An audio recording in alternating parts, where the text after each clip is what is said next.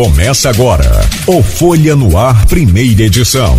Quarta-feira, 7 de junho de 2023. Começa agora pela Folha FM 98,3, emissora do grupo Folha da Manhã de Comunicação.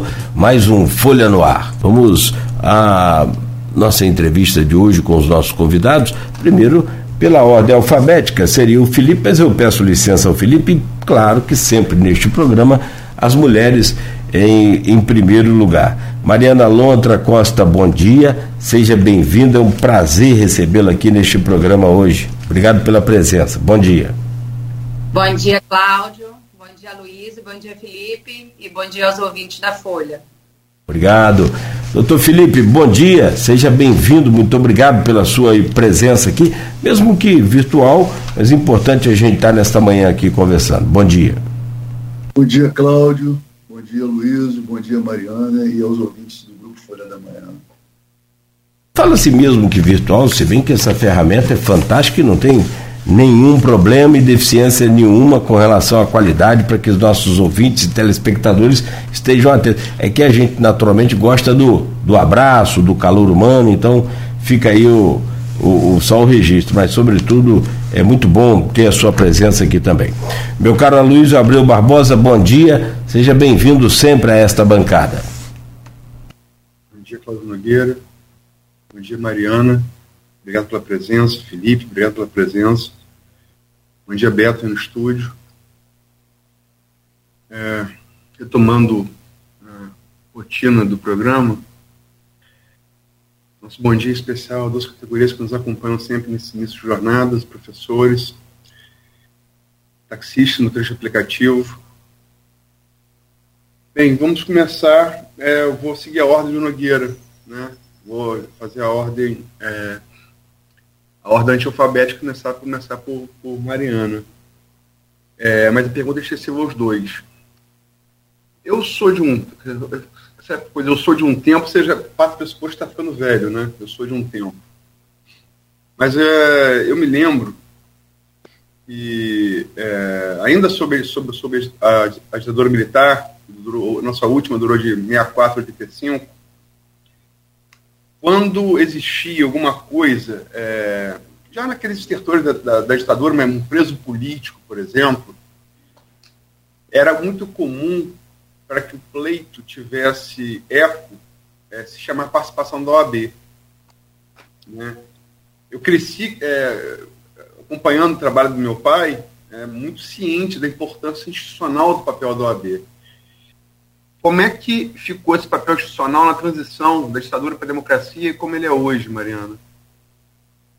Então, Aloysio, é, de fato, eu acredito que, que o papel institucional da OAB ele, ele é muito importante, ele segue sendo importante e, primordialmente, ele é, defende né, a, a, a, as garantias constitucionais, os direitos dos cidadãos, da sociedade como um todo, em especial da, da classe. Então, eu acho que esse papel segue sendo firme, né, segue exercendo a, a função dela de forma forte, é uma instituição forte, respeitada e, e que segue cumprindo o, o, seu papel. Felipe? É, eu tenho o mesmo posicionamento da Mariana. Nós estamos passando por um, uma turbulência política muito grande no Brasil. Nós tivemos recentemente a, a substituição do presidente do Conselho Federal, Santa Cruz saiu, assumiu um novo presidente. E vejo também que ele tem envidado os esforços lá em Brasília. Né? Recentemente fez uma reunião com os presidentes das seccionais do Brasil para alinhar o posicionamento da instituição. Mas eu, eu, eu entendo também, como a Mariana falou, a, a advocacia constrói o direito nesse país, ajuda a construir, digamos assim. Os advogados são a frente de batalha. Todos os dias os advogados saem para trabalhar e estão defendendo a cidadania, os direitos humanos, a dignidade, a democracia. E a OAB ela é essa instituição que não só é, também ampara esse debate, mas também ela, através das comissões de prerrogativa, ela dá aos advogados o suporte necessário para esse desiderato. É, esse papel da OAB nas comissões, ele é bem, ele é bem capilarizado, né? ramificado capilarizado. Só para citar um caso, se tem um caso do passado, lá nos anos 80, primeira metade dos anos 80, vou citar um caso mais recente. É, durante a pandemia, é, acho que foi antes, inclusive, da eleição da, da OAB, mas eu falo que é OAB instituição, não falo OAB, OAB é campo instituição, não OAB sobre, um, uma presidência sobre outra.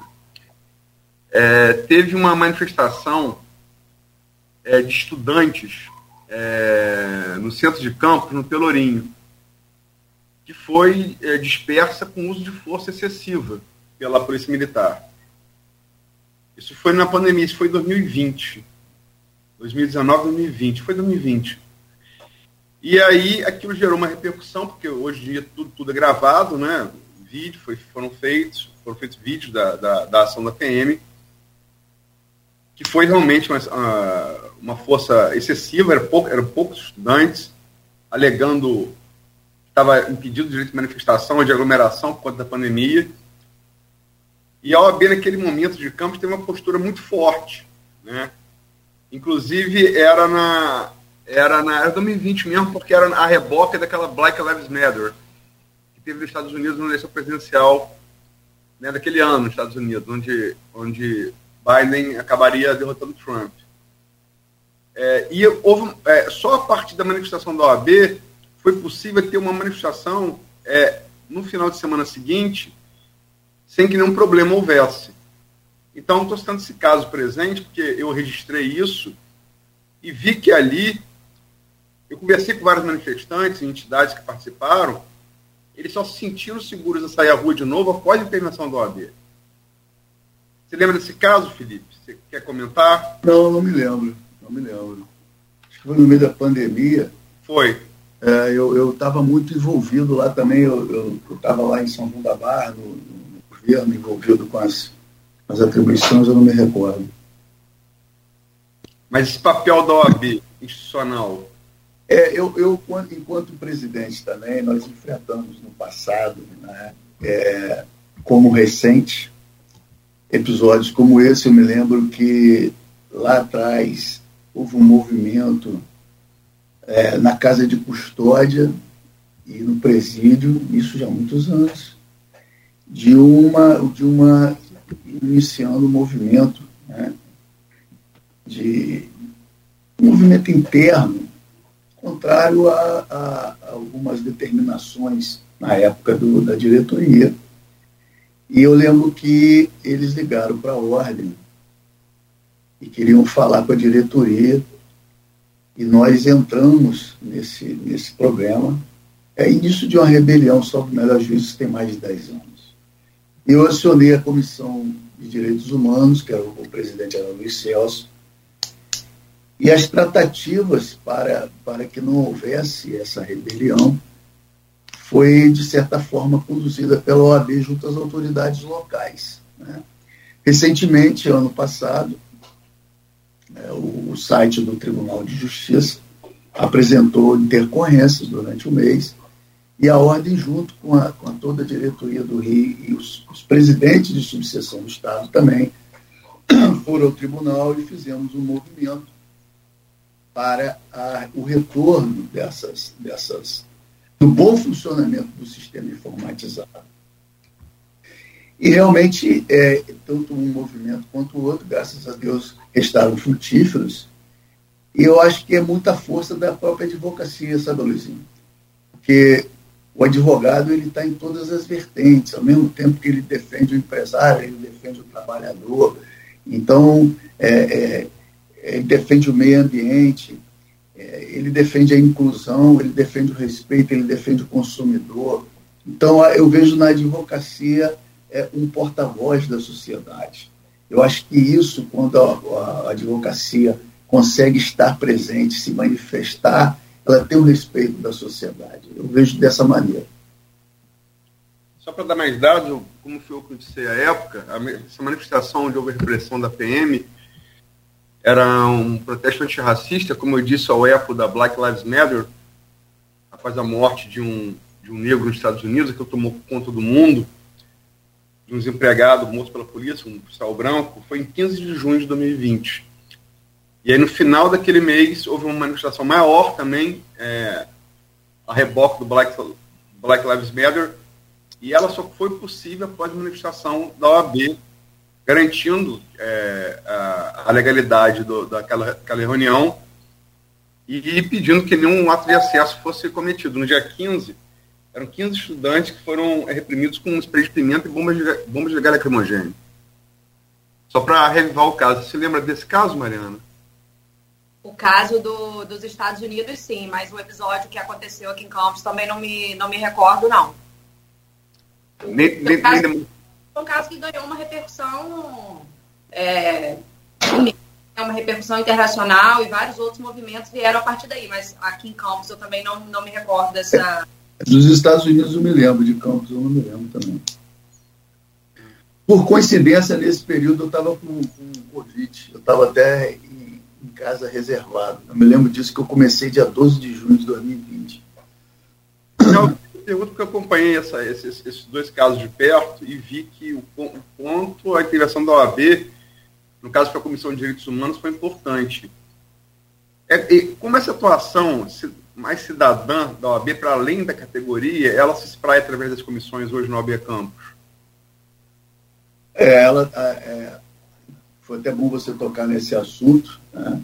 É, nós temos hoje inúmeras comissões, a Comissão de Direitos Humanos, inclusive, que é presidida por Luiz Celso, que já trabalhou comigo no passado, tem feito um trabalho muito importante no sentido de, de estar atento a essas demandas da sociedade, conversar. É, eu, ele tem lá uma equipe de trabalho muito boa. Né? E é, você pode no, no, depois fazer até entrevista com o Celso, ele tem ouvido é, determinados segmentos da sociedade e junto às autoridades correlatas para, para resolver essas demandas. Mas não é só a Comissão de Direitos Humanos que tem feito um trabalho de interação social. Ontem, a Comissão de Defesa do Consumidor teve lá no centro da cidade com cartilhas distribuindo folders informativos sobre os direitos do consumidor, principalmente agora às vésperas do Dia dos Namorados. Fizemos recentemente, na, na Casa do Advogado, um seminário sobre meio ambiente, em parceria com a UCAM e a Prefeitura, através da Secretaria de Mobilidade Urbana, onde, num, num evento plural, onde existiam ali é, advogados, estudantes, ambientalistas, nós discutimos planejamento urbano, plano diretor, participação popular, saneamento básico, ocupação urbana e proteção do ecossistema.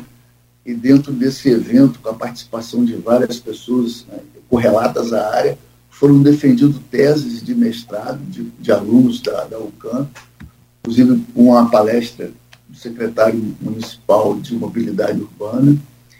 Posteriormente, nós fizemos um outro evento em parceria com o Tribunal Regional do Trabalho da primeira região. E aí também estiveram presentes é, é, advogados, estudantes e, e outras pessoas é, é ligadas à área de, de, de trabalho, sindicatos, é, é, associação de moradores, onde se discutia meio ambiente de trabalho, né? violência no trabalho, assédio e discriminação, realidade teletrabalho como uma realidade pós-pandêmica e é onde hoje há, pós-pandemia, toda uma preocupação com a qualidade de vida do trabalhador. Né? E, e a saúde mental do trabalhador. E logo em seguida nós fizemos uma palestra com é, o juiz federal, doutor Paulo, da Quarta Vara Federal, sobre a revisão da vida toda, que é um tema muito atual. E é um tema que é, ele vai de, de, de, encontro a não só a advocacia, mas a sociedade, e discutir esse tema dentro da ordem, junto com, com é, membros do Judiciário, do Ministério Público, como foi o caso, com a presença de pessoas que não são necessariamente advogados, mas pessoas da sociedade civil que querem obter conhecimento. Isso é uma forma que a OAB tem de incluir né, a sociedade, dividir o conhecimento e poder avançar em políticas públicas. Então, são várias comissões que transitam nessa, nessa seara eu, podia, eu poderia citar inúmeras outras aqui, mas é, estou citando as que recentemente tiveram essa participação. Vou pedir então, antes do Sica Nogueira que fazer uma pergunta do grupo, antes de, não para citar todas, mas que Mariana cite mais, possa citar mais algumas e, e destacar a importância desse trabalho da OAB para além da, da categoria, através Sim. das comissões. É, destacar também o trabalho que vem sendo feito pela OAB Vai à Escola, que é presidida pelo, pelo Leonardo. Eles têm feito um trabalho brilhante, eles visitam as escolas, fazem palestras informativas, é, conscientizando alunos.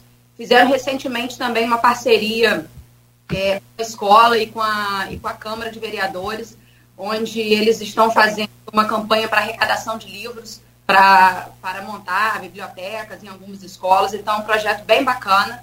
E também a Comissão de Defesa e Proteção dos Direitos da Criança e dos Adolescentes, que também tem sido super atuante, tem feito um trabalho excelente, em especial nessa nessa última ocasião onde houve o problemas com relação às violências nas escolas e que, e que houve grande preocupação com relação ao que poderia acontecer, eles atuaram junto a, aos órgãos competentes e também puderam é, atuar ali em defesa da sociedade e prestando o, o suporte e representando a OAB.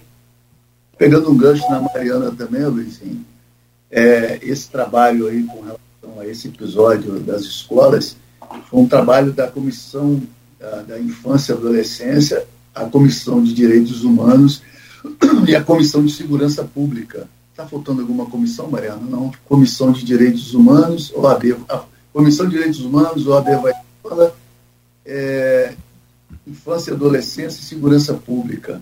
Eles se reuniram né, e nós temos aí a Comissão de Segurança Pública, que é presidida por um, por um policial militar reformado, que hoje é advogado, já é advogado já, já tem tempo, e foi, fizeram em conjunto um trabalho junto à Secretaria de Educação, aos diretores de escola, rodando e, e conversando e, de certa forma, sendo partícipe desse movimento em defesa é, da segurança escolar. E eu acho que Mariana podia também citar a participação também da OAB Mulher no Conselho Municipal da, da Mulher. Ah, sim, a, a, OAB Mulher, eu lembrei também da ação humanitária, da Comissão da Ação Humanitária. Ah, muitas humanitária. comissões, e aí, é, às vezes acaba fugindo. Mas a, a OAB Mulher também tem vários, vários eventos, ela tem sido é, ativa e, e, e, participado, tem, obviamente, na cadeira no, no, no Conselho Municipal da Mulher e tem feito várias programações também, é, sempre com o objetivo né, de, de conscientizar e de, de levar à população mais informações. E eu lembrei também da Comissão da Ação Humanitária, que na ocasião daquele problema que houve em Petrópolis, da, da enchente, também fizeram arrecadação aqui em Campos e levaram para, para Petrópolis e, e conseguiram fazer um trabalho muito bonito e, e, ajudar a população de lá. Foi por meio da, dessa, dessa comissão. Então, logo a gente chegou também, Luizinho, no início do ano passado, houve também, é, é, não chegou a ter uma enchente, mas houve um, um, um, grande volume de água que comprometeu, de certa maneira, é, algumas regiões mais carentes dos municípios da região. E aí eu quero fazer um adendo que a, a subseção nossa compreende Campos, São João da Barra, São Francisco, Cardoso e Talva, né? E essa comissão de ação humanitária foi logo criada e ela arrecadou é, quilos e quilos de alimentos e águas e roupas e distribuiu é, e fez um trabalho de apoio às, às, às secretarias municipais de ação social na distribuição de kits de cestas básicas eu, eu acredito que foi em Cardoso, São João da Barra e Campos, junto a comunidades carentes. Então é uma comissão também que tem interagido muito com a sociedade. Eu acho que agora ela começa, inclusive, a campanha do, do agasalho, em parceria com a, com a CAAG, que é a Caixa de Assistência dos Advogados do Rio de Janeiro. É bom, e, e, e como a Luiz disse, é extra categoria, né? Vai além da. A interação da... que a gente, que a gente, que as comissões, eu dou muita autonomia para é. eles, eles possam, é, até porque eles são advogados né, e, e têm o conhecimento e, e, a autonomia suficiente, são bons profissionais e são pessoas que gozam do nosso respeito e admiração. Bom, doutora Mariana e, e doutor Felipe, tem aqui no, no grupo de WhatsApp deste programa e do blog Opiniões, que é do Aloysio, é, a pergunta do Marcos Barcelos, que, entre outras atividades, ele é blogueiro, tem seu blog também hospedado aqui no portal folha1.com.br. E ele diz aqui: a pergunta dele é a pergunta do, do milhão e de milhares e milhares de brasileiros que utilizam a justiça.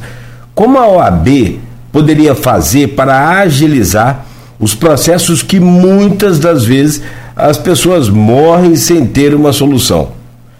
pois levei nove anos, isso ele narrando, para ter audiência e um ano para ter a sentença e julgado e, e, os embargos também tudo finalizado. Quer dizer, praticamente dez anos. Como é que a OAB pode e já faz no sentido de dar celeridade a essa questão da justiça? Acho que a doutora Mariana Luiz, me ajuda aí, por favor, pela ordem agora. Vamos lá. Uhum. É, a morosidade da justiça é um problema crônico, né? Isso realmente é, seria, se nós tivéssemos essa solução, nós advogados estaríamos com grande parte dos nossos problemas resolvidos.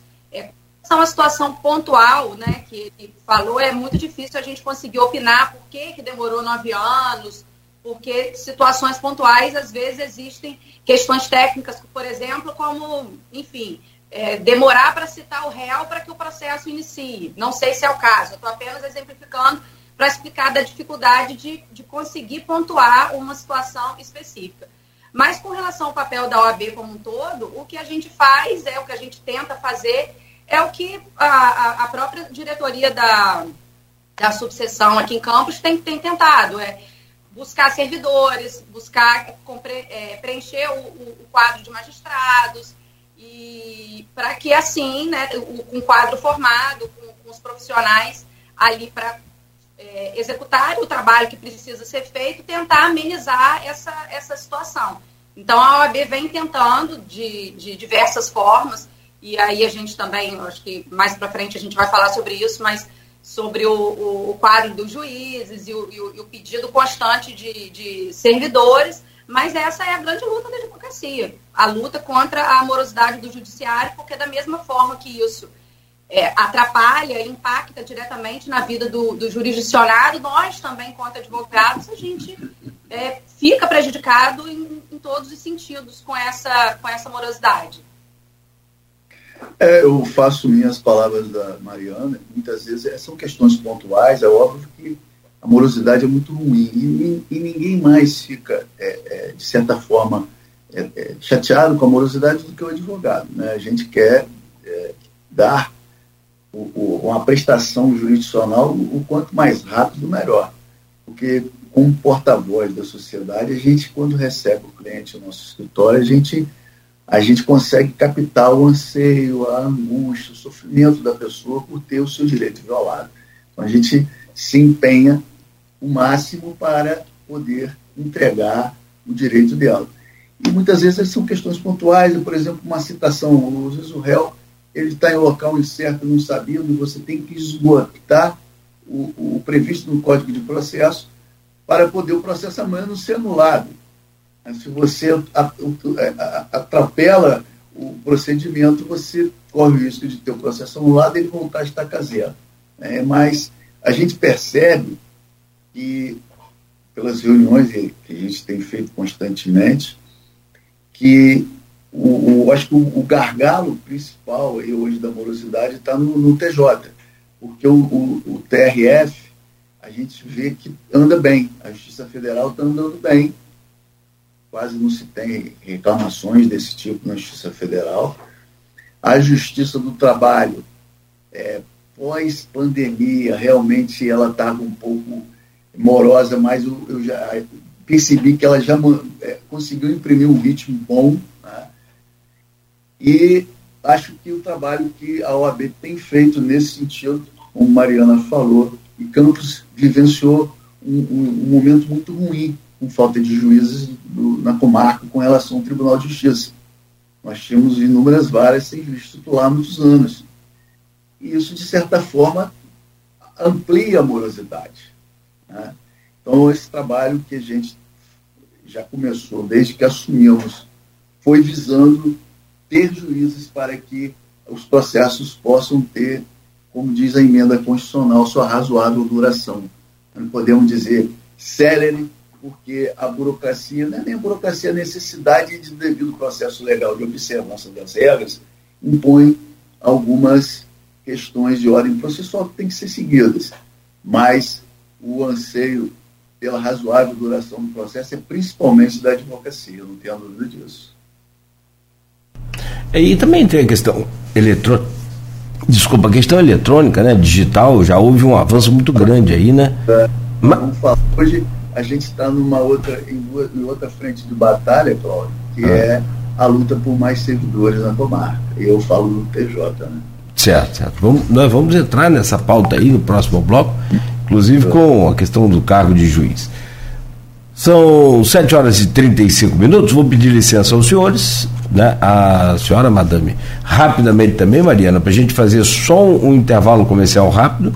Na sequência, a gente volta e aí falando mais sobre essa questão de preenchimento de vaga de juízes para o cargo aqui em Campos, né, o preenchimento desse cargo, e de outros assuntos também como pleitos dos advogados. No oferecimento de Proteus, Unimed Campos, Laboratórios Plínio Bacelar e Vacina Plínio Bacelar. Voltamos em instantes.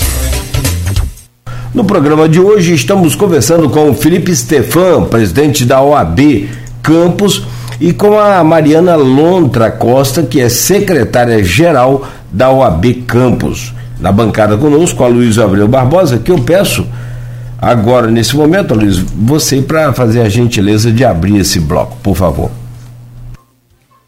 Bem, é, Felipe é a terceira vez presidente da OAB e eu me lembro que o tema que a gente vai tratar agora, que eu acho que é o tema gancho aí da, da entrevista, é um, é um, problema recorrente. Eu me lembro que eu, eu já entrevistei Felipe é, em, em, jornal antes de migrar para a rádio também, e já fiz essa pergunta na, nas outras gestões dele, né? Mas ela está aqui representada por um colega de vocês, o Hanania Monjan, que é advogado, e ele faz aqui a pergunta diretamente a vocês.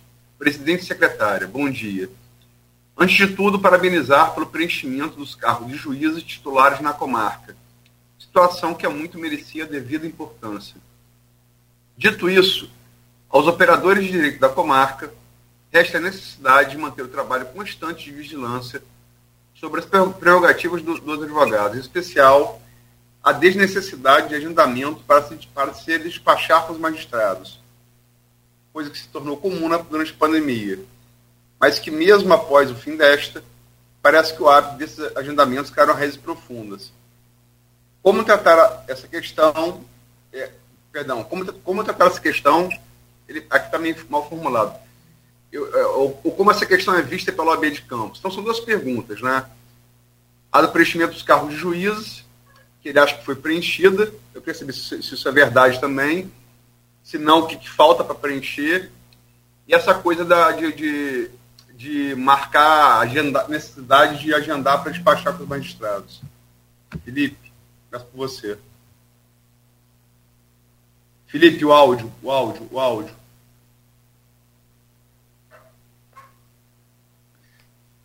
Vamos lá.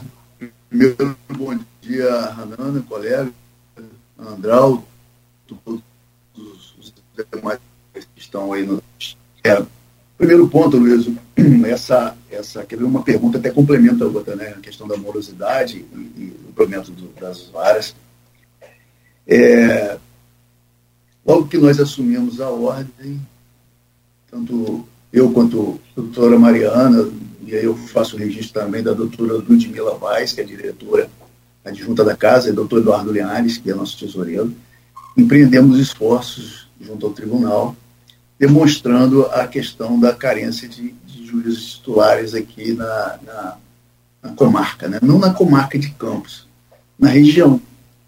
Porque nós não tínhamos aqui é, titulares na quarta civil, na quinta civil, no primeiro juizado civil, no segundo juizado civil, salvo o melhor juízo, em uma criminal, não lembro se era uma ou duas criminais, acho que era uma criminal, em São Francisco do Itabapuana e em, em São João da Barra. E levamos um expediente, conversamos com o doutor Rafael Estrela, que é o juiz auxiliar da presidência, conversa muito boa. Ele até se mostrou surpreso, porque ele não havia recebido até então nenhuma demanda da ordem de campos nesse sentido, mas se prometeu a, a ajudar a resolver os problemas que ele entendeu que realmente eram, eram graves. E tivemos, estava em curso naquele momento um, concurso para juiz do Tribunal de Justiça, e a gente ficou acompanhando, não só saiu o resultado, depois a, os juízes passaram por um treinamento no tribunal. Lembro que até quando eu e Mariana e Ludmilla chegamos lá no tribunal, eles estavam se reunindo, eu e o Rafael, o doutor Rafael até falou, é, esse time aí, foram 50 e 51, salvo melhor, 52, e depois caiu para 50. E durante todo o ano a gente manteve um diálogo institucional para trazer esses juízes. Porque existiam juízes acumulando varas. Você tinha lá é, juiz da vara de família acumulando é, juizado civil, juiz da vara de família acumulando vara civil, é, juiz de São Fidélis acumulando São Francisco do Tabapuana, juiz de São Juan da Barra acumulando Campos. E a demanda é muito grande. E, e o juiz ele não, ele não só preside uma audiência, ele profere sentença, ele aprecia de, é, petições iniciais com pedido de tutela. Ele é também ele organiza a serventia, funcionamento, essas coisas todas. Então, é, a, a, ser juiz em uma vara já é complexo, de duas se torna muito mais. Então, acho que nesse período, inclusive, era, era, eram muitas atribuições ao mesmo tempo. E aí, com a chegada desses novos juízes, nós temos hoje o juiz titular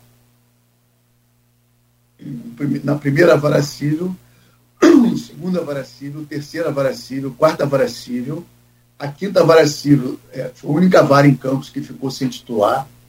Então nós temos a primeira civil, segunda civil, terceira civil, quarta civil, primeiro juizado, segundo juizado civil, primeiro juizado. E, e aí aconteceu uma questão, Luiz, que no, no decorrer do ano passado, além dessas, dessas carências, nós tivemos duas varas cujos juízes foram é, suspensos pelo CNJ, então uma carência que era aqui na região de aproximadamente sete ou oito aumentou, né? e posteriormente um juiz que foi alçado à condição de desembargador. Então a, a, a carência de titulares ampliou. E logo em seguida vieram os juízes por ato de designação do presidente do tribunal, acredito que tenha sido em outubro, outubro eles chegaram por ato de designação, e depois foi, foram abertos editais, um em dezembro e outro em janeiro, para a titularização desses juízes.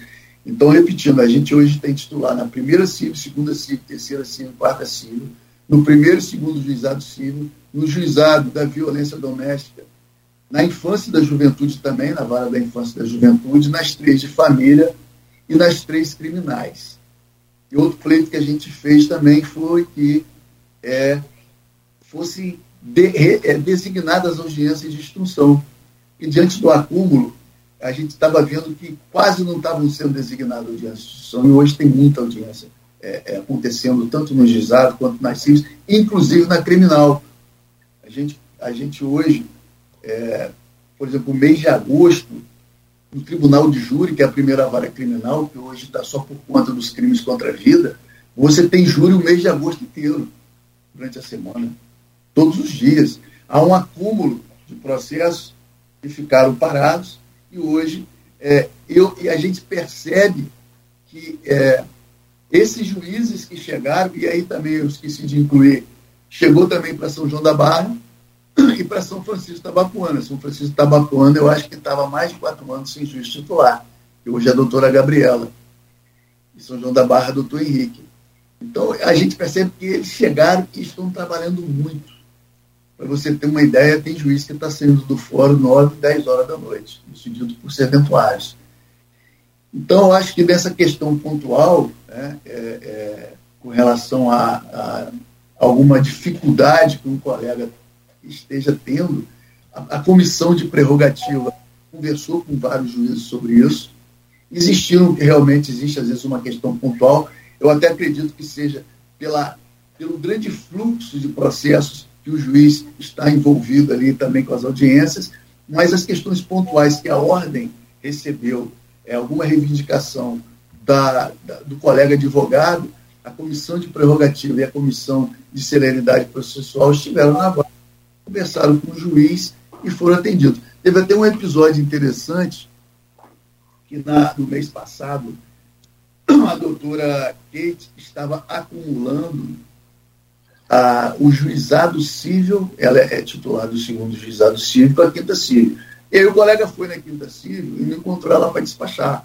Ele fez contato com a prerrogativa, a comissão de prerrogativa é, falou, olha, procura ela na, na, na, no juizado. E por mais que ela esteja acumulando civil, hoje é dia de audiência no juizado. E depois o presidente encontrou com essa, com essa advogada fora e falou, e aí, conseguiu? Ela não, já foi atendida.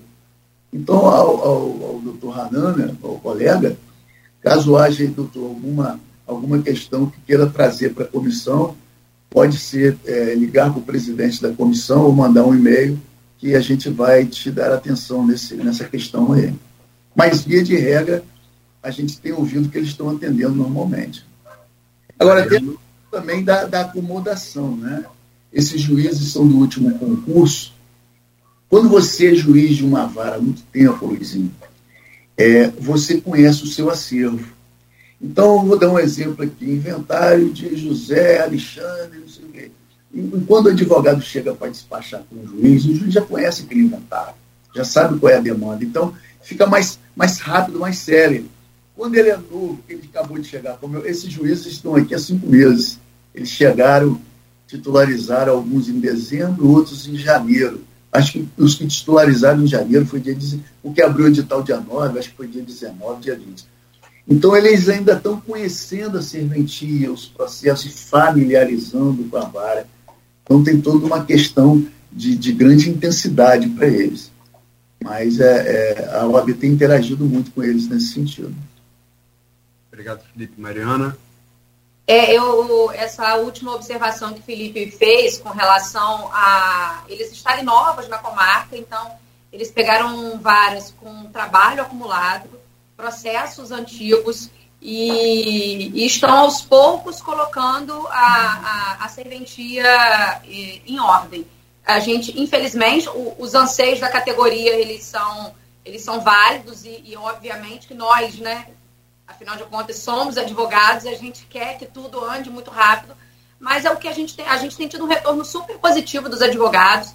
A interação da, da, da OAB com o, os novos juízes tem sido muito cordial e, e respeitosa, e a gente tem visto que eles estão fazendo o atendimento. Eu, particularmente, é, não vejo problema em agendamento, eu vejo problema em não atender o advogado. Mas se agendar e for fazer o atendimento, eu particularmente não vejo problema. E, a, até por conta disso, né? Muitas vezes o, o magistrado está lá, mas ele está envolvido com outras demandas que ele já tinha se programado para organizar anteriormente. Então, volta a falar. Claro que a gente sabe que existem muitas situações urgentes, a gente chega, a gente quer ser atendido de forma imediata, mas se todos nós que chegarmos lá formos atendidos imediatamente, o trabalho também de, de, de dar sentença, de despachar, não, não vai fluir. Né? Então, assim, é realmente contar com bom senso, tentar entender o momento, mas eu tenho, é, boas expectativas e acredito que, que, que vai melhorar bastante. Mariana, vamos continuar com você agora abrindo essa, essa, essa resposta aí dessa pergunta que vem além de um colega de profissão, de colega também de, de, de, cargo, que ele já foi presidente da, da OAB 12 subseção, o Andral Tavares. Ele coloca aqui no grupo de WhatsApp do programa e do blog Opiniões. Caros presidente Felipe e secretária-geral Mariana, primeiramente manifesto minhas homenagens e agradecimentos por estarem, em nome dos advogados da décima da região, abrangida pela 12 segunda subseção, desempenhando tão dignamente seus honrosos e difíceis cargos de representantes dos advogados da região. A ocasião me permite dizer que sinto muito bem representado por vocês. E ele coloca aqui duas perguntas, vamos a uma delas neste bloco, depois a gente tenta fazer ao final ainda a outra. Um dos problemas graves que impedem o acesso da classe média ao Poder Judiciário, prejudicando consequentemente a advocacia, é o alto valor das custas processuais. Por outro lado, a obtenção da gratuidade da justiça para um cliente de classe média tornou-se uma exaustiva batalha paralela ao processo para o advogado enfrentar. Litigar no estado do Rio de Janeiro tornou-se inviável em muitos casos.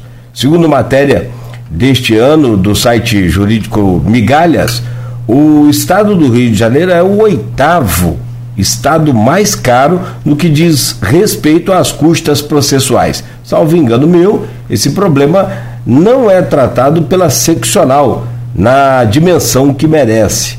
Sobretudo porque me parece não haver interesse real dos dirigentes da seccional de enfrentar o Tribunal de Justiça do nosso Estado, lutando pela substancial redução dos valores eh, dos serviços judiciários do Estado do Rio de Janeiro.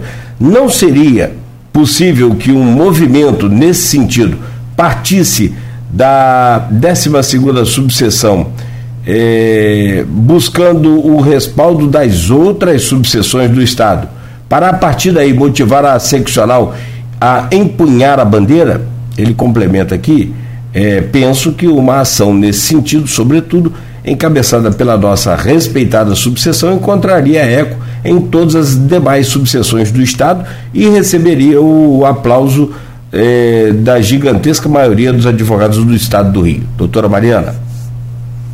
É, vamos lá, ele tem toda a razão, realmente está muito difícil, está, está inviável, a questão da. A, as custas estão altíssimas. E a, o que a gente às vezes acaba conseguindo é assim, dependendo da profissão que, que, que a parte tem, aquilo já vira um pré-requisito de que a pessoa tem condições de arcar com aquelas custas. E não levam em consideração a, o momento difícil, o endividamento, essas outras questões que estejam sendo enfrentadas no momento. E aí, o que eles dão para nós alternativamente é o parcelamento das custas. Só que em muitos casos eles são altíssimos e, de fato, muitas vezes invia inviabiliza, de fato, o, o acesso ao, ao judiciário. É, com relação à OAB, a, a 12 subseção, tomar providências com relação a isso, é, eu vou introduzir, mas depois eu vou passar para o Felipe. Isso já foi feito, nós já até estivemos no Rio, junto ao presidente da seccional, Luciano Bandeira, tratando desse assunto, tentando levar para ele essa situação, e, na verdade, não é um, um, um problema só, só de campos e região, só do, do da, dos municípios que abrangem a, a nossa subseção, mas é um, um, um, problema do Estado. Né? Então, de fato, precisa de uma atenção especial, mas a diretoria aqui, em especial Felipe, já tem, é, já tem corrido atrás de resolver esse problema, já tem se reunido com, com, com o Luciano Bandeira e com, outro, e com outras autoridades na tentativa de solucionar essa situação, ou pelo menos amenizar, ou pelo menos iniciar um, um, uma discussão que possa ter um, um resultado exitoso. É, é, primeiro eu quero cumprimentar meu ilustre amigo, um líder, André Tavares. Essa hora da manhã a gente recebeu um elogio de André Tavares. Praticamente nós ganhamos o dia, né, Mariana? Muito obrigado, obrigado pelas palavras carinhosas. E dizer que é isso aí, nossas palavras da Mariana, é, é, as custas estão altíssimas mesmo. E a gente vive um paradoxo muito grande, porque se você paga caro, e com todo respeito, por um serviço que não, não é moroso. Essa é a, a grande questão. Paga-se caro por um serviço moroso e no final o seu cliente pergunta para você, doutor, mas eu paguei tanto de custo e essa sentença não é proferida, a audiência não é marcada. Então, é, é esse paradoxo incomoda a advocacia. E não isso incomoda a advocacia aqui, o Estado inteiro. Isso foi pauta, inclusive, de todos os presidentes do subseção. Eu quero fazer um registro importante. É, nós conseguimos esse ano fazer com que o colégio de presidentes de subseção fosse realizado em Campos, aonde e o que é o colégio de presidentes, senão a reunião de todos os presidentes de subseção, que são 62 ou 63 subseções em todo o estado do Rio de Janeiro, com a diretoria da OAB do Rio, a seccional, a qual Andel se refere, e a CAAS.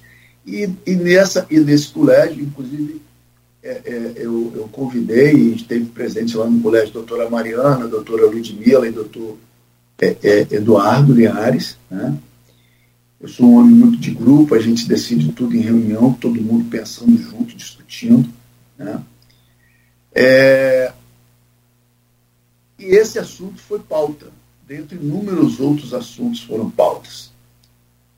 Com relação, eu estou aqui até com a, a, a, carta do Colégio de Presidentes, e esse assunto foi endossado por todos os presidentes presentes, e, e todos estiveram aqui, entre inúmeros outros, pugnar junto ao Tribunal de Justiça a imediata revisão da tabela de custas judiciais, cujos aumentos sucessivos afastam cada vez mais a população do Poder Judiciário, indo de encontro ao princípio constitucional do amplo acesso à justiça. Não tenha dúvida que a advocacia e a ordem, né, elas, elas veem essa demanda como justa. É óbvio que é, a revisão depende muito mais da, da, da Assembleia Legislativa, mas a OAB tem se empenhado nesse sentido. Inclusive, a vice-presidente da ordem e o presidente, tanto Bandeira quanto a Ana Tereza Basílio, estiveram reunidos com o presidente logo depois do colégio, discutindo sobre essa questão, mas é uma questão que é, é, é ela está sendo tratada. Né? E estamos tentando avançar nesse ponto aí. Mas concordamos com o Andral nesse ponto. E hoje, o critério para concessão da gratuidade ele é muito difícil. Mariana ressaltou essa, essa questão. Então, isso cada vez mais dificulta que o cidadão tenha o acesso à justiça. Tem outra pergunta no grupo. É, os advogados do grupo, acho que acordaram um pouco mais tarde, mas acordaram do programa. Estou é, brincando, é um prazer receber tanto, ecoar aqui as perguntas tanto do Hanani, quanto do Andral, quanto do Kleber, que eu vou fazer agora, advogado da UENF. É, ele, ele, em relação à resposta que vocês deram à pergunta do Andral, ele faz uma outra pergunta, um pouco mais específica, que eu vou, eu vou repasso a vocês. Eu começo agora pelo Felipe. Neste contexto apresentado por Andral, seria bom que fosse assegurado o acesso à justiça mediante a instalação dos juizados de fazenda pública em nossa cidade.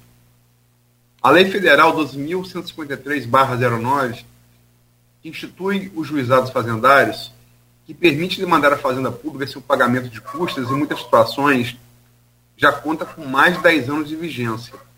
Porém, o TJRJ nem sequer designa um juízo da nossa comarca para aplicá-la. Felipe. Vamos lá. É, é, a, a, o, o, a, pontuação do Kleber ela é muito pertinente. É, eu vejo até. Está falando do juizado fazendário, não é isso? Isso. Perfeito. E Jesus eu estava conversando com o magistrado e ele pontuava isso também. E aí, Luizinho, é, nós estamos indo por partes. Né? Nós estamos há um ano, e, um ano e cinco meses no cargo um ano e seis meses, digamos. Né? É, então, nós estamos, primeiro, é, dando, estamos priorizando uma, uma, um programa de gestão que a gente preparou em, em 2021, salientando que o aumento, esse aumento, entre aspas, excessivo das custas, que a gente considera excessivo, o, o tribunal considera necessário e a gente considera excessivo ele, ele, ele ocorreu em 2021. Tá? E nós estamos seguindo um projeto de, de, de administração de gestão, onde o primeiro passo era lutar para trazer juízes, porque é, nós não tínhamos juízes na região. Então, como que eu ia pedir para se criar um juizado fazendário se eu não tinha, eu tinha inúmeras varas sem juízes? Então, nós ah, vamos lutar e conseguimos. Hoje nós estamos lutando por servidor. Há uma carência grande de servidores no estado do Rio de Janeiro. Esse pleito hoje não é nem da OAB Campos, é da OAB de todas as subseções. Inclusive aqui na carta do, de, na carta do Colégio de Presidentes, é, a gente tem um tópico que é pleitear junto ao tribunal a convocação dos aprovados no concurso para preenchimento das vagas destinadas a servidores. Isso é um pleito de todos. E a, a, nós estivemos, nós oficiamos a corregedoria, estivemos na corregedoria com esse pleito, pegamos o ofício e fomos lá. Né?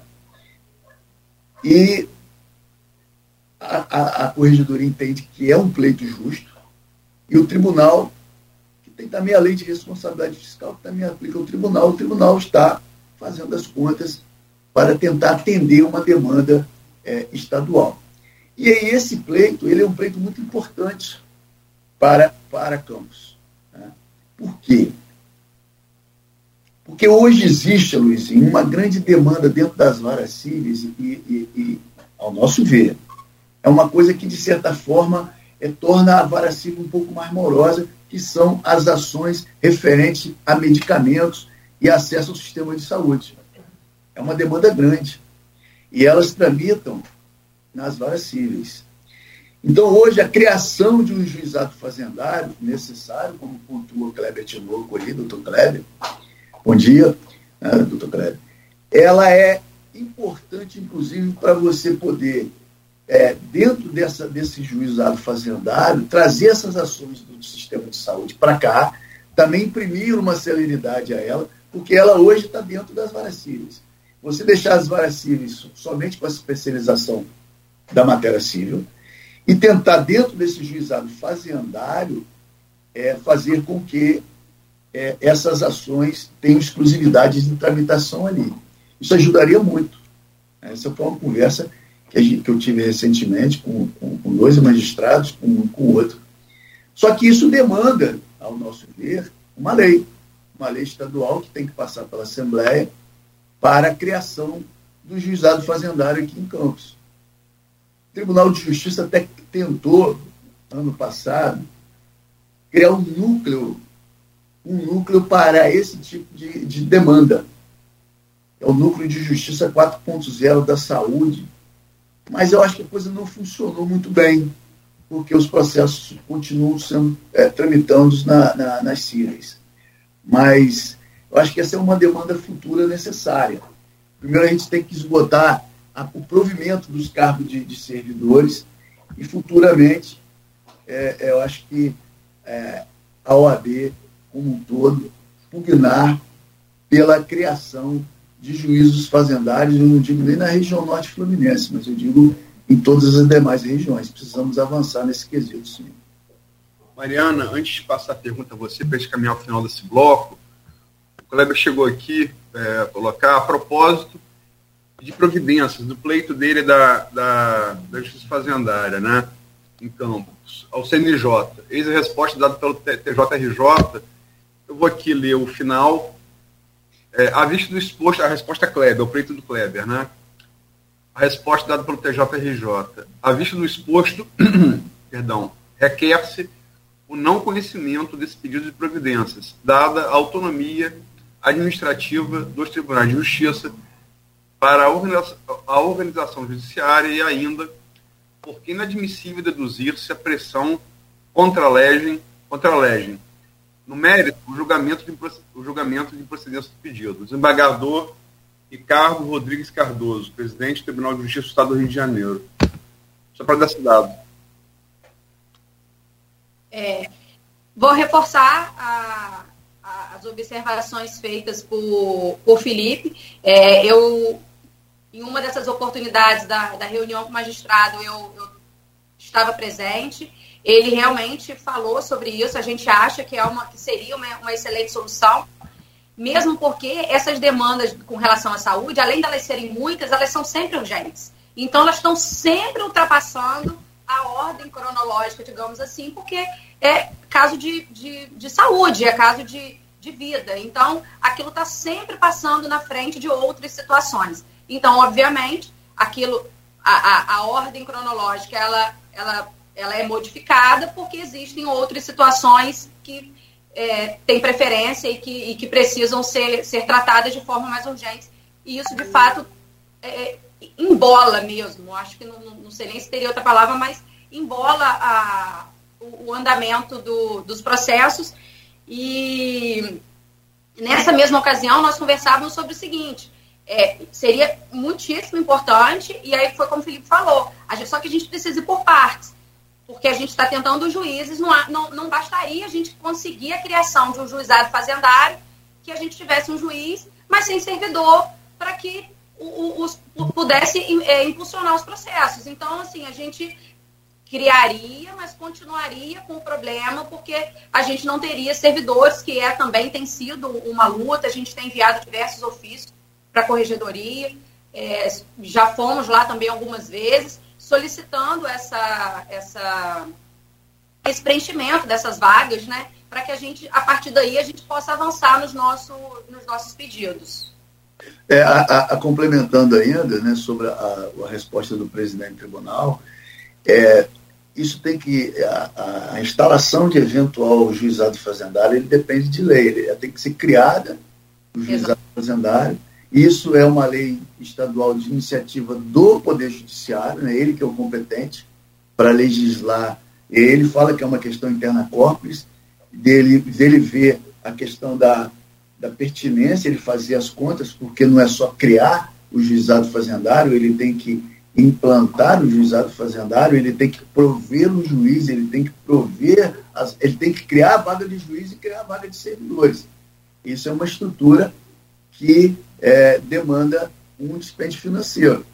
Então, é, é, eu acho o pleito é justo, nós estamos é, indo por partes, mas isso está no nosso radar. Eu acho que a gente pode pensar isso mais na frente, até porque, Luizinho, o, o, o, próprio tribunal. Há uma carência de magistrados e de servidores nos quadros do Tribunal de Justiça muito grande hoje. Né? Há uma carência muito grande. É óbvio que nós temos aí, hoje nós temos uma, uma, vara, uma vara em campo sem juiz titular e uma em São João da Barra. Nós conseguimos prover aí inúmeras varas. Mas essa realidade existe em todas as comarcas. Em, na maioria das subseções, você vai encontrar é, é, varas sem juiz titular. O tribunal está abrindo outro concurso agora, salvo o melhor juiz agora em julho, ele já abre o edital, e já há previsão de mais um concurso para o ano que vem. Então, esse concurso, ele leva aí aproximadamente um ano, né? Abre-se o concurso, aí sai o edital com as regras da, da, do, como será a prova, as matérias, os dias e tal. É feita a prova, é feita a seleção, são, são são provas escritas e prova oral. Depois de aprovado, eles fazem, né, eles passam a um, na Emerge, fazem um treinamento, na Emerge, até tomarem posse. Isso demanda aí entre a prova e, e a posse um ano.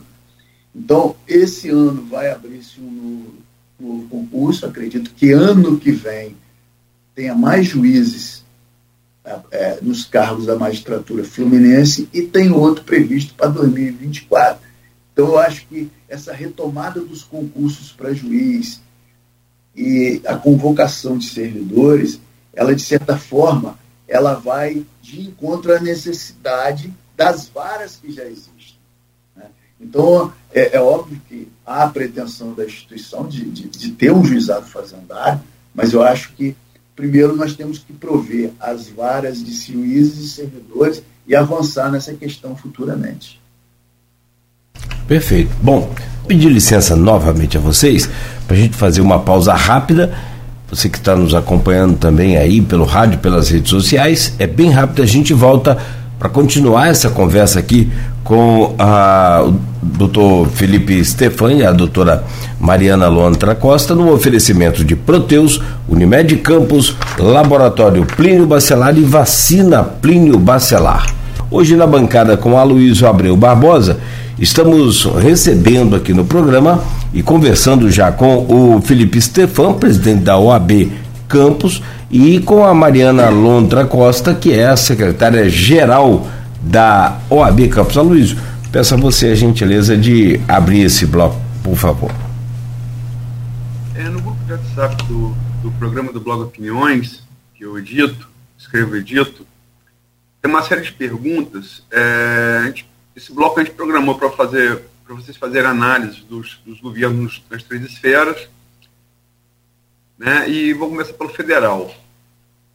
E é engato com a pergunta aqui da Silvana Venâncio, de Bom Jesus do, do Itabapuana, colega de Fafic Comunicação, é, é, está tá sempre acompanhando aqui, acho que é a, a, a mais interativa dos, dos, participantes do grupo. Não falha. Ela, é. Quando, quando, não tem pergunta da Silvana, a, a, a gente está estranha, né, Nogueira? É verdade, fica até preocupado. Silvana, estiver ouvindo, um beijo, tá? É, vou fazer primeiro é, Felipe Passa Mariano. Aos doutores, dá para sentir uma mudança positiva ou negativa em relação ao AB com o atual presidente Lula, do antigo, é, em relação ao antigo ex-presidente Bolsonaro? Felipe. É, é veja bem, eu, eu, entendo, eu entendo que ela está perguntando com relação ao Conselho Federal, né? É, eu acho que é o AB no sentido geral, né? Geral? É. Aloysio, está muito, tá, tá tudo muito recente, né? Eu vejo que, na minha, no meu posicionamento, o presidente está cinco meses no cargo e eu sinto que ele ainda está. Não me parece que ele está conseguindo deslanchar. Né? Eu vejo ele um pouco, um pouco é, travado em, em, em, avançar em políticas públicas. É, vejo um, uma economia é, estagnada. É, o Brasil parece que ainda está se acomodando com, com a virada né, da, da, saída do Bolsonaro para o Lula. É, eu vejo que a gente vivencia uma recessão né, financeira grande. Vejo com preocupação aí essa, essa, esse anúncio que foi feito por Renan Calheiros. Acho que o Estado do Rio está tá se recuperando ainda financeiramente, Campos também. Aquela, aquela questão da Lava Jato afetou principalmente o Estado do Rio e principalmente Campos. Eu acho que está muito, tá, existia lá, lá atrás, anteriormente, uma, uma rivalidade, uma, uma polaridade, digamos assim, né, entre o, o Santa Cruz e o Bolsonaro. Né? Felipe Santa Cruz, que era o presidente do Conselho Federal. E aí o, o, houve uma mudança de, conceitos na, na, presidência da República, mas eu acho que ainda é cedo para a gente sentir, nós da ordem, né, sentirmos eventual diferença. Porque o, o, o que a advocacia hoje ela precisa? Eu acho que a sociedade, de uma maneira geral, que os ânimos deixe de, de estar exaltados. Que haja hoje uma, uma, um olhar maior pelo país, pelo desenvolvimento econômico, pela geração de oportunidade, pela recuperação da economia. Eu acho que esse é um anseio de todos nós. Pelo respeito às leis, né, principalmente. Então, acho que nesses cinco meses ainda não, eu não seria capaz de avaliar é, questão de OAB, é, diferença com relação a Bolsonaro. Talvez no âmbito lá do Conselho Federal, que também tomou posse agora, o presidente do Conselho Federal tomou posse em fevereiro, fez uma reunião recente com os presidentes das seccionais, que são as OABs estaduais, mas eu não saberia avaliar ainda é, essa questão da relação ainda. Não vejo, assim, é, desgaste entre as instituições, eu ainda não, não reparei nada, não. Mariana, antes de passar a, a avaliação a você, é, eu vou, vou, vou, engatar numa pergunta específica para você, feita pela, pela médica pediatra Vera Marques, é, que também é relativa à esfera federal, mas aí numa, numa seara mais específica do judiciário. Ela pergunta aqui, a, a pediatra Vera Marques a você. Doutora Mariana, minha querida mulher guerreira, Viemos de tribos de mulheres guerreiras e gestoras de instituições públicas. Sabemos e defendemos que as escolhas para os cargos públicos devem ser guiadas principalmente pela competência. Mas sabemos também que a questão de gênero pode influenciar alguns processos decisórios. Assim, em sua opinião, o que pensa da próxima indicação para o Supremo Tribunal Federal, que é o advogado pessoal de Lula, Cristiano Zanin? Considerando principalmente que teremos menos mulheres e que há mulheres com competência para esse cargo. Pergunta direta a você, Mariana. Mariana, o áudio, o áudio, o áudio. Desculpa. É, vou complementar a, a, pergunta anterior com relação a, ao AB. É, na verdade, é uma instituição apartidária, né?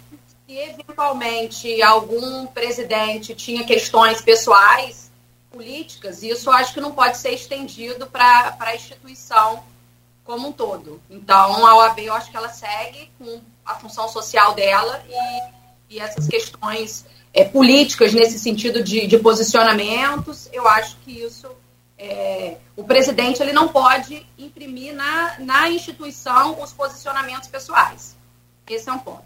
Com relação à pergunta de Chaverinha, vou chamá-la assim carinhosamente, que ela é uma tia querida, é, com relação à, à indicação do, do Zanin, especificamente, historicamente as, as indicações para o Supremo elas são marcadas por polêmicas, né? Dificilmente a gente consegue um nome que ele seja 100% é, aprovado e aí a gente fazendo essa análise a gente tem diversas é, diversos outros como como na época é, que o próprio Alexandre Moraes foi é, ministro, Nelson Jobim, enfim, entre outros, porque pela própria natureza da, do formato da, da, indicação, se é uma indicação do presidente, ele vai indicar pessoas próximas a ele. Isso, isso é natural. O Dias Toffoli, que também foi presidente, também foi advogado do, do presidente Lula, então é, são, são questões marcadas sempre por, por polêmicas,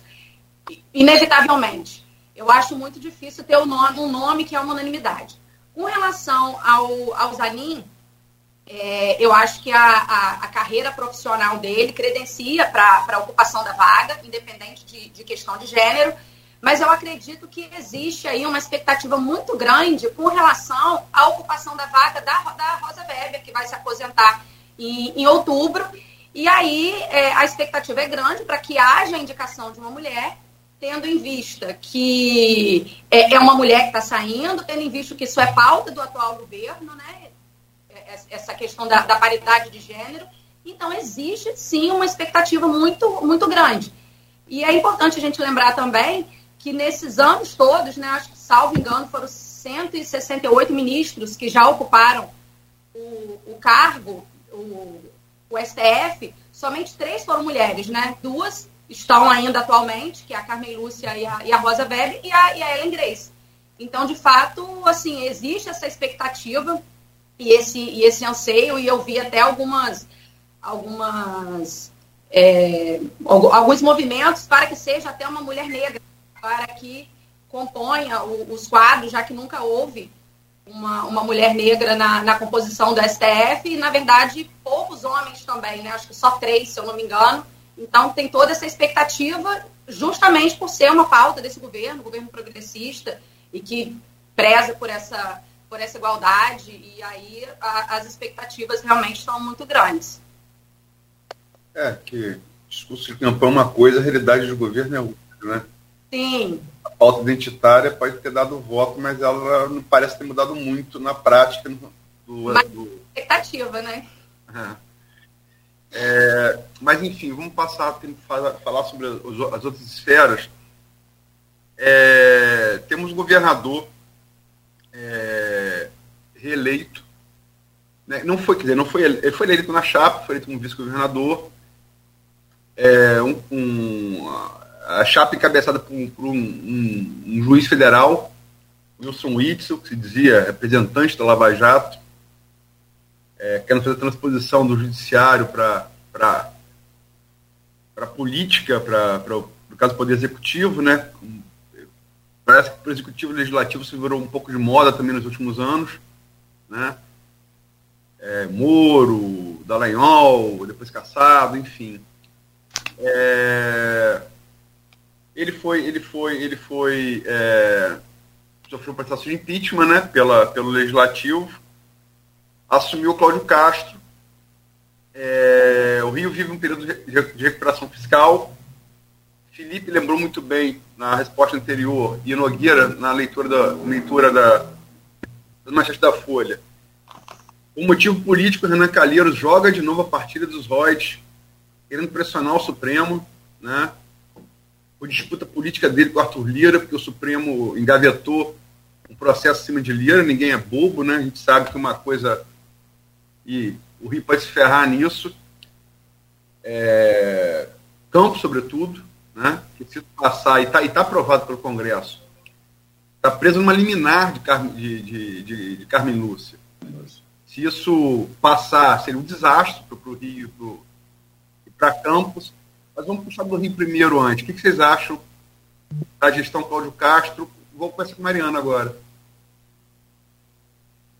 É, é, eu acho que a gestão do, do Cláudio Castro, é, ele. Eu acho que ele, ele, ele se aproximou do, do interior do Estado. Eu acho que é uma gestão que, que ela tem. Aí eu, assim, não, não, saberia dizer exatamente se é pela, pela forma que ele governa ou se pelas articulações políticas é, da, da, nossa região aqui em especial, mas eu vejo ele muito próximo do, do interior do estado. E, e, e acho que ele tem sido, assim, especialmente falando de Campos, ele está ele, ele tá muito próximo da nossa, da nossa cidade, ele tem é, ajudado muito e contribuído muito para, para, para os avanços aqui. Isso eu acho que é, que é inegável.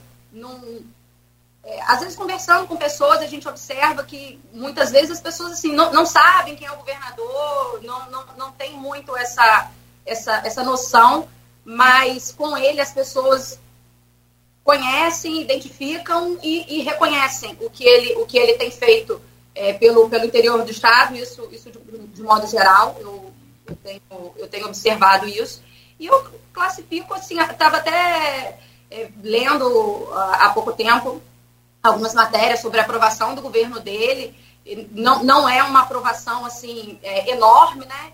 extremamente significativa, mas eu acredito que dentro do, do, do, contexto, dentro das dificuldades, ele tem, tem, sido, tem, tem feito sim um, um um governo, um governo bom.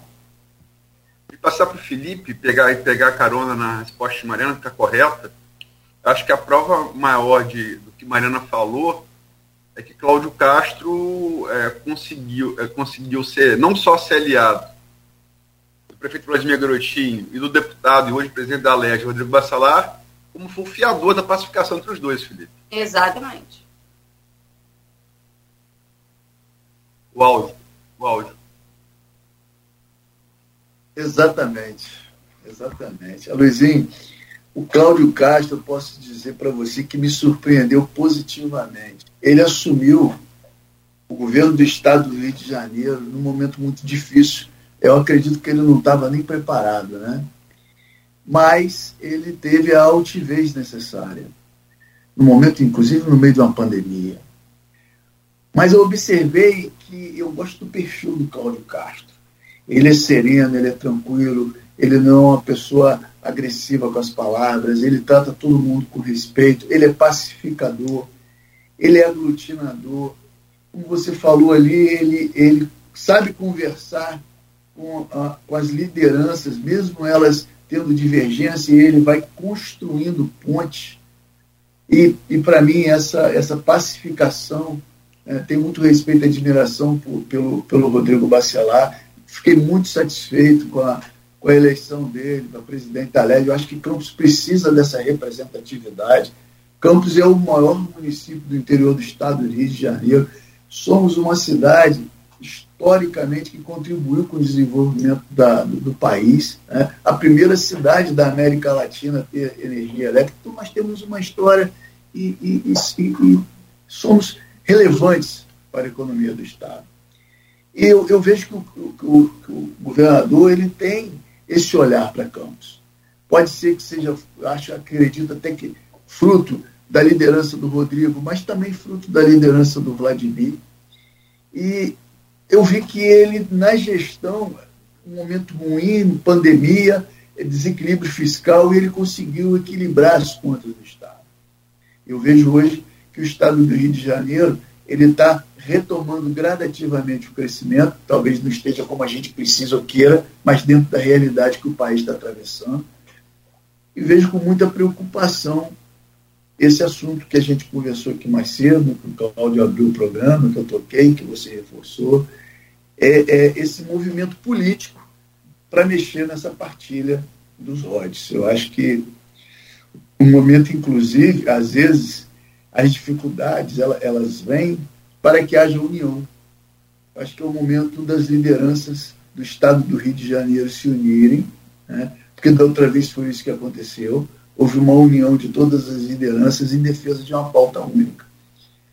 E acredito que é, o Estado do Rio de Janeiro e Campos hoje tem que ser o, os protagonistas, não só o Estado do Rio, acho que o Estado inteiro tem que ser o protagonista da defesa dos nossos interesses. Perfeito. Voltando aqui ao grupo de, de WhatsApp. Não, não, não. ah, desculpa. desculpa, Nogueira, desculpa. Eu vi seu. Eu vou entrar antes no. Eu, eu, eu tinha meu áudio. Ah, tá. Perdão, não, tranquilo. É, vou entrar antes no plano, plano municipal. É, a gente vai voltar à questão específica da a questão jurídica ao final do, do bloco, mas a questão municipal, é, a esfera municipal.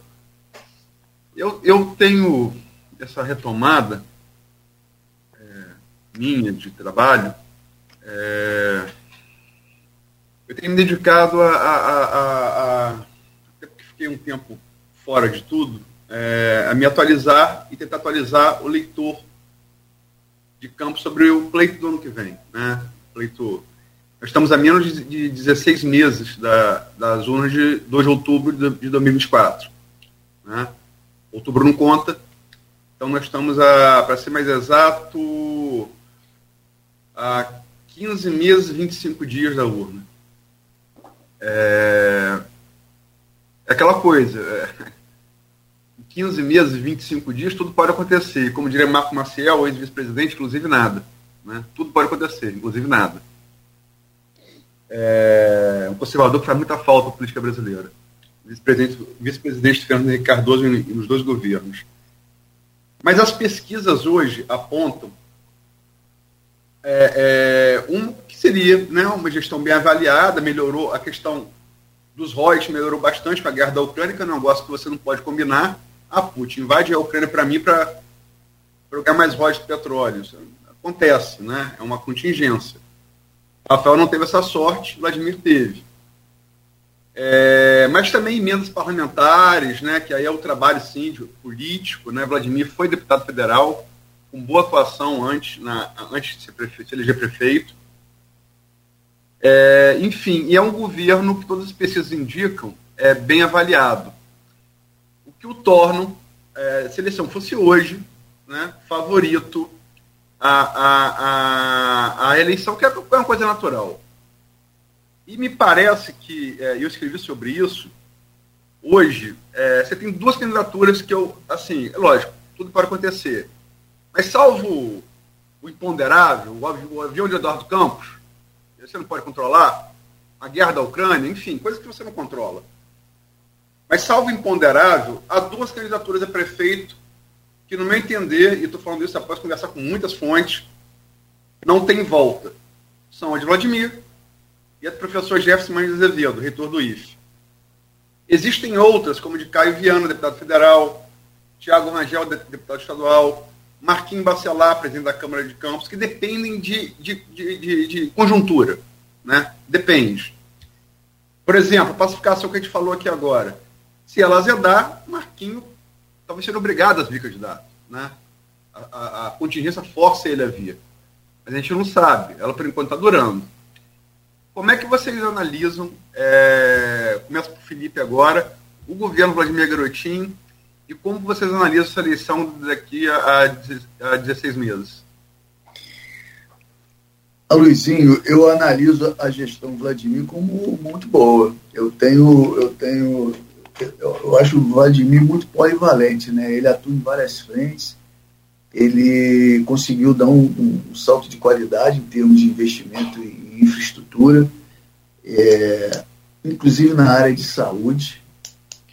É, ele já fez investimentos, eu via com preocupação o Hospital de Geral de Guarulhos, ele investiu, ele já está falando que vai investir na, na, no Ferreira Machado.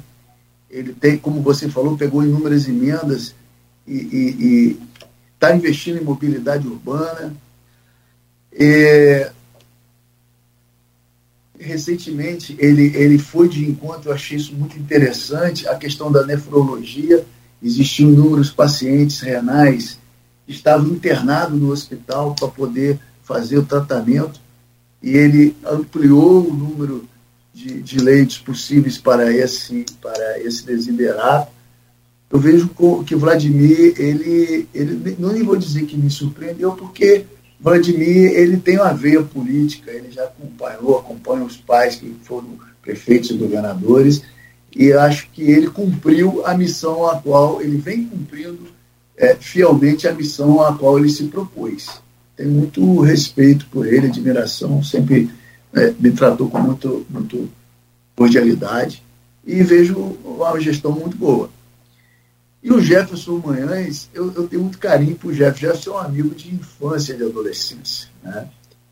Jefferson, eu conheço o Jefferson há muitos anos, tenho muito respeito e admiração por Jefferson foi reitor, é reitor do, do, do IFE, um homem sério, um homem também que me surpreendeu ele se colocar candidato a, a, a prefeito de Campos, porque até então, é, é, em outras conversas que eu tive com o Jefferson, ele sempre recuou.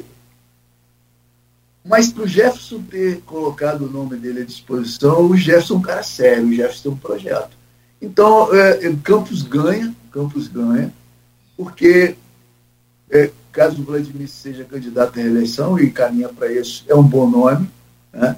e o Jefferson também é um bom nome. Então nós temos, nós caminhamos para o ano que vem com dois bons nomes para disputar a Prefeitura de Campos. Esse é o meu. E posso estar errado, e aí você tem candidatos hoje que atendam é, a, a aqueles que são mais alinhados com a ala direita ou conservadora e aqueles que são alinhados mais alinhados com a ala esquerda ou progressista. Mariana? É, concordo com, com o Felipe. Acho que o, que o governo de, de Vladimir é um governo que realmente tem feito muitas realizações. É, pegou também um, um momento bom com, com, relação à arrecadação do, dos royalties, né, bem diferente dos últimos anos o que, na verdade, é, facilita também a, a gestão, né? E ressaltar também que é um governo bem articulado, é um governo que está tá muito alinhado com, com, o governo do Estado, e isso traz muito, muitos benefícios para o nosso município. É um governo que também está alinhado é, na, na, na, esfera federal, junto a, a, a, diversos deputados, o que permite é, que muitas emendas venham para campos, e aí, obviamente, isso facilita a, a realização de, de projetos, a, fazer realmente a coisa acontecer e, e, funcionar. Então, realmente, eu vejo como, como uma, uma, uma, boa gestão. Acho, sim, que, que a chance da, da, da reeleição é muito grande. A gente conversa com muitas pessoas e a gente ouve é, elogios. E com relação mas é, é, o que você falou, né, Luiz? Tudo pode acontecer, inclusive nada. Então a gente não sabe o que está por vir, quem serão os outros candidatos, mas se tudo continuar da forma como está, a gente, assim, a, acredito que para o, o, os candidatos exista ali uma até uma certa segurança, né, com relação ao, ao, ao pleito que está por vir. E, e vamos aguardar, né? O que vai acontecer ou o que não vai acontecer. Então, é, eu só vou passar a bola para você, Nogueira, porque é, eu fui tomar pé da situação faz um período de, de, de legado da situação política do município, e isso às vezes é até positivo, porque você para de acompanhar aquilo todo dia, dá um distanciamento, vai olhar de novo, olha com uma visão mais, mais fria, né? mais, mais global. E um passarinho me contou, Felipe, é, umas conversas sendo mantidas em relação a, em relação a possíveis apoiamentos para candidaturas a prefeito, eventuais, não estão falando nem de pré-candidaturas ainda, né? Eu só afirmo aqui o que eu apurei e, assim, e, salvo imponderável, é, Vlad, isso fala, fala, com muita convicção a partir de fontes, tá? É, Vladimir e Jefferson são candidatos. Todos os demais de, depende de conjuntura. Mas nessas conversas, um passarinho me contou que tinha gente do empresariado de Campos, é, do de Varejo, da SIC, pensando no seu nome para prefeito. Isso procede? Luizinho, é, há muitos anos eu, eu, tenho recebido esse convite, né? É, há muitos anos e, e, de várias lideranças políticas, inclusive. É, inclusive Carla Machado lá atrás também é, me convidou e eu sempre recuei nesse sentido. Né? Hoje eu não estou é, pré-candidato a prefeito de Campos. É, realmente eu já ouvi também esse, esse burburinho, fico honrado é, do grupo de empresários ter esse carinho com o meu nome. Eu tenho um compromisso com a ordem dos advogados, esse compromisso se estende até dezembro de 2024, né? até dezembro do ano que vem. E oficialmente também ninguém conversou nada comigo, mas de forma informal, já me cutucaram aqui e ali, eu dou risada, abraço, digo que, que eu tenho compromisso com a instituição, mas hoje eu não estou pré-candidato, não. Mas agradeço aí o carinho daqueles que, que têm esse respeito, esse carinho com o meu nome. É, não deixa de ser um afago também, né? Não é? Opa. Vamos lá. Ah, é bom. V vamos, vamos voltar aqui ao grupo de WhatsApp para a gente fechar então esse bloco. É, e lá a pergunta do Fábio Bastos é advogado também, o Fabão. Foi, tá sub, foi subsecretário no governo Rafael Diniz, né? Hoje participa lá da nossa gestão, ele participa da Escola Superior da Advocacia e da Comissão de Direito do Trabalho lá. Boa. Ele cumprimenta aqui com boa noite ainda ontem essa pergunta, né? E gostaria de saber dos entrevistados qual a perspectiva de vocês de trabalho do TRRJ com as eleições que se aproximam, na medida em que, é, sabidamente, os juízes eleitorais são os mesmos que exercem funções da comarca em alguma das varas, especialmente diante do alto volume, se o andamento de processos pode ser prejudicado por essa circunstância, tendo como exemplo o fato de ter ações ainda não julgadas em primeiro grau discutindo mandatos efetivos, eletivos, perdão, de vereadores, referente às eleições de 2020. Eu começo com a Mariana, por favor. É, esse, esse problema, né, de, que consiste aí a, a pergunta de, de Fábio, verdade, é um, é um problema que, que sempre existiu. Infelizmente, a gente não tem uma. Que, que vai prejudicar, sim, a gente tem que ser realista, vai prejudicar como sempre prejudicou. E, a gente volta para o início, acho que lá do, do primeiro bloco, né, sobre o problema crônico da morosidade da justiça. O problema da falta de, de, servi, de servidor, da falta de magistrado, porque eles, é um período onde eles é, acumulam as funções e, inevitavelmente, isso gera um prejuízo. O prejuízo vai ser para qualquer um dos lados, tanto para a matéria eleitoral, que é sempre urgente, né? os prazos são, são curtíssimos, e também com os processos de, de, da, das varas, onde os juízes são titulares, que já, já ficam prejudicados, porque eles não têm como se dividir. Aumenta o volume de trabalho, são matérias urgentes específicas precisam ser tratadas dentro de, de um tempo curto. É, aí, aí aquela, o, o, juiz é um só, então ele tem que se dividir para tentar dar conta. Então, inevitavelmente, prejudica, infelizmente. Só antes de, de, de pedir o Felipe também para responder, acrescentar aqui sobre essa questão judicial eleitoral, que também a Suprema Corte faz a mesma coisa, acumula né, com os juízes é, federais. Também tem esse. Posso... Perfeito. Vi Mariana falando, e sei que o, o, o marido do filho dela gosta muito de futebol, isso parece data FIFA com o Campeonato Brasileiro. exato, exato, exato, exato. Desculpa, Felipe, só para fazer analogia. E Mariana foi muito perfeita nas colocações. É, é, isso sempre aconteceu. Os juízes do TJ, eles exercem cumulativamente a, a, a função de juízes eleitorais, mas não são todos. Né? Geralmente, é, ou três ou quatro aproximadamente, dependendo da quantidade de zonas. Quando é um município do interior, como, como São Barra, por exemplo, que é uma, é, são, são duas horas, tem um juiz, ele vai acumular né? São Francisco também, mas campos não são todos. Mas isso é, é, é, como vocês falaram, isso acontece na Suprema Corte, acontece no, no, no Tribunal Regional Eleitoral também, que desembargadores também são cedidos para lá para ocuparem essa missão.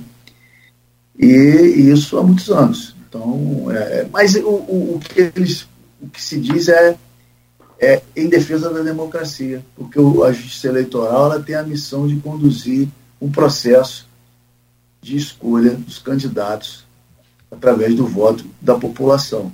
Então, o altruísmo né, do cargo, ele fala mais alto nesse contexto. Não é só os juízes que são que acumulam. É comum também você parar a própria máquina pública municipal, você requisita servidores, você requisita veículos para, para aquele período específico, né? Então, muitas vezes, os requisitos do, do executivo e até do legislativo, dependendo do volume de trabalho que se, que se pretende alcançar. Então, é inevitável.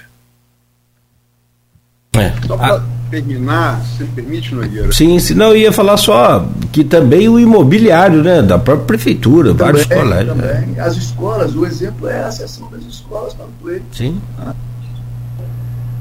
Pois não, Luiz? É, só para terminar, é, é a interação dos nossos ouvintes aqui na, no, no streaming. Marcelino Souza aqui estava ouvindo o programa, quando eu falei com o passarinho me contou que, pensando, que empresários pensaram o nome de Felipe para prefeito, ele sugeriu aqui, quem sabe Jefferson e doutor Felipe. É uma chapa. Eu posso, posso dar uma opinião sem compromisso? Ah. Eu acho que poderiam, assim, com todo respeito, é, é, é Marcelino, obrigado aí pela participação, pelo carinho com o meu nome. Mas eu acho que a gente tem que tentar também, Luizinho, nessa questão de gênero, incluir uma mulher, entendeu? A OAB deu um passo muito importante nesse sentido.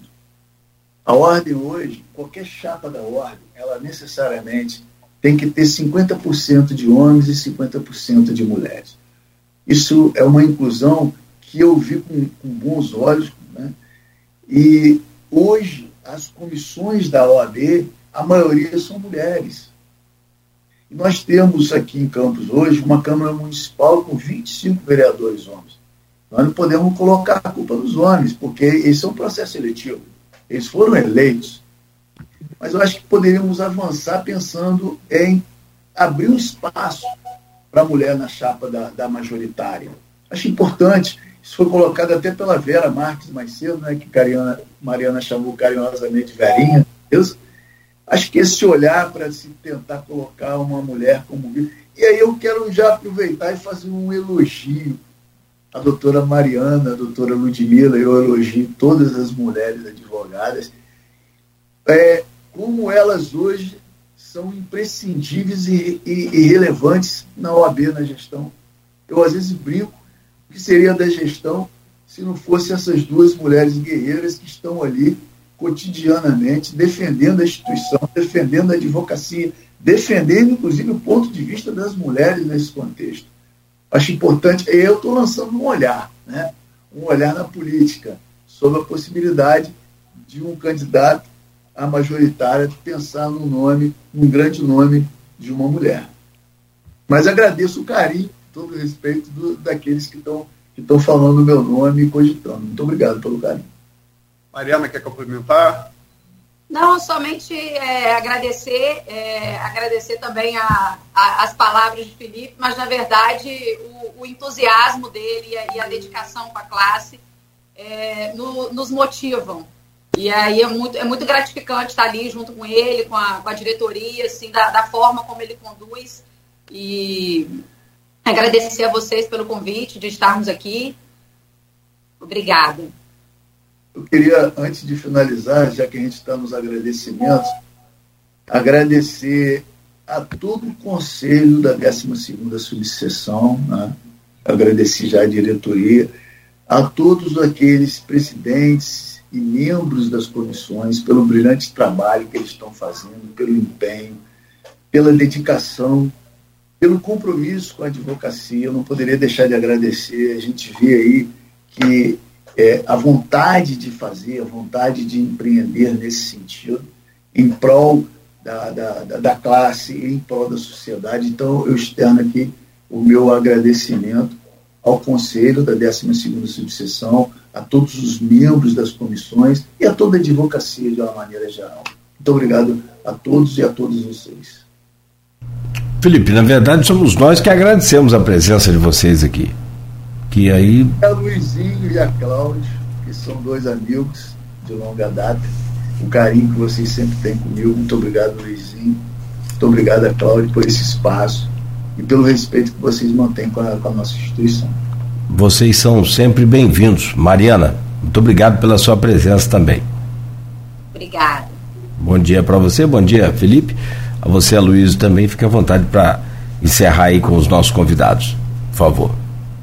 Agradecer a Mariano Felipe, conheço os dois pessoalmente de, de longa data.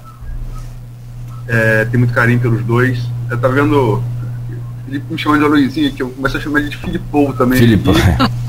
O que eu trato, é, eu falei, ele já é filho. É, tô brincando. É, e e é muito bom, assim, muito bom. É, é, não foge o adjetivo, mas é, é, é positivo retomar essa, esse trabalho com duas pessoas amigas. Né? Isso. Obrigado aos dois. É, fica essa energia boa, né? Fica essa energia positiva. A Luísa, você também, nosso agradecimento por hoje. Amanhã é feriado Dia 8 é dia de Corpus Christi, é, os tradicionais tapetes de, de sal, né? Hoje de, de, de outro material, mas vão, devem ser confeccionados aí durante a noite. Aqui na, na cidade também, vamos aproveitar os devotos e os é, católicos. É, aliás, o Papa foi até o, o, Dom Fernando postou lá no grupo, o Papa deve passar por uma cirurgia hoje, já foi internado é o Papa Francisco. É né? preocupante. Preocupante, né? Para evitar. Vamos aí rezar pelo, pelo Papa. É, porque é para evitar que aconteça o problema, né? Então, que a cirurgia tenha, tenha é. êxito e sucesso. E então na sexta-feira estaremos de volta com Folha, Folha no Ar, Luiz. Hoje tem Folha da Manhã nas bancas também. Eu agradeço a você por hoje. Obrigado, Luiz. Sexta-feira, o Gilberto Gomes, né? Sim. Membro do, PT, foi o segundo mais votado na, na, na, na eleição para vereador. Ficou só atrás da Maria Rangel. Nome novo do, do PT em Campos, né? Como eu disse, Felipe, a gente tem que ouvir a direita, tem que ouvir a esquerda, a gente tem representantes dos dois, dos dois lados aqui, ainda bem, democracia é assim, né? E tem o Centrão também, né? ainda vamos de Centrão. Tá bom, Luiz. Só olha para a câmera de campos que você vê que o Centrão é bem representado aqui. Bem, opa! É, isso mesmo. Bem observado. Gente, então, mas sobretudo continue ligado aqui na Folha FM, continue antenado aí nas informações durante toda a nossa programação, feriado também, com muita música, com muita informação. E a gente volta com o Folha no Ar na sexta-feira, num oferecimento de Proteus Unimed Campos, Laboratório Plínio Bacelar e Vacina Plínio Bacelar.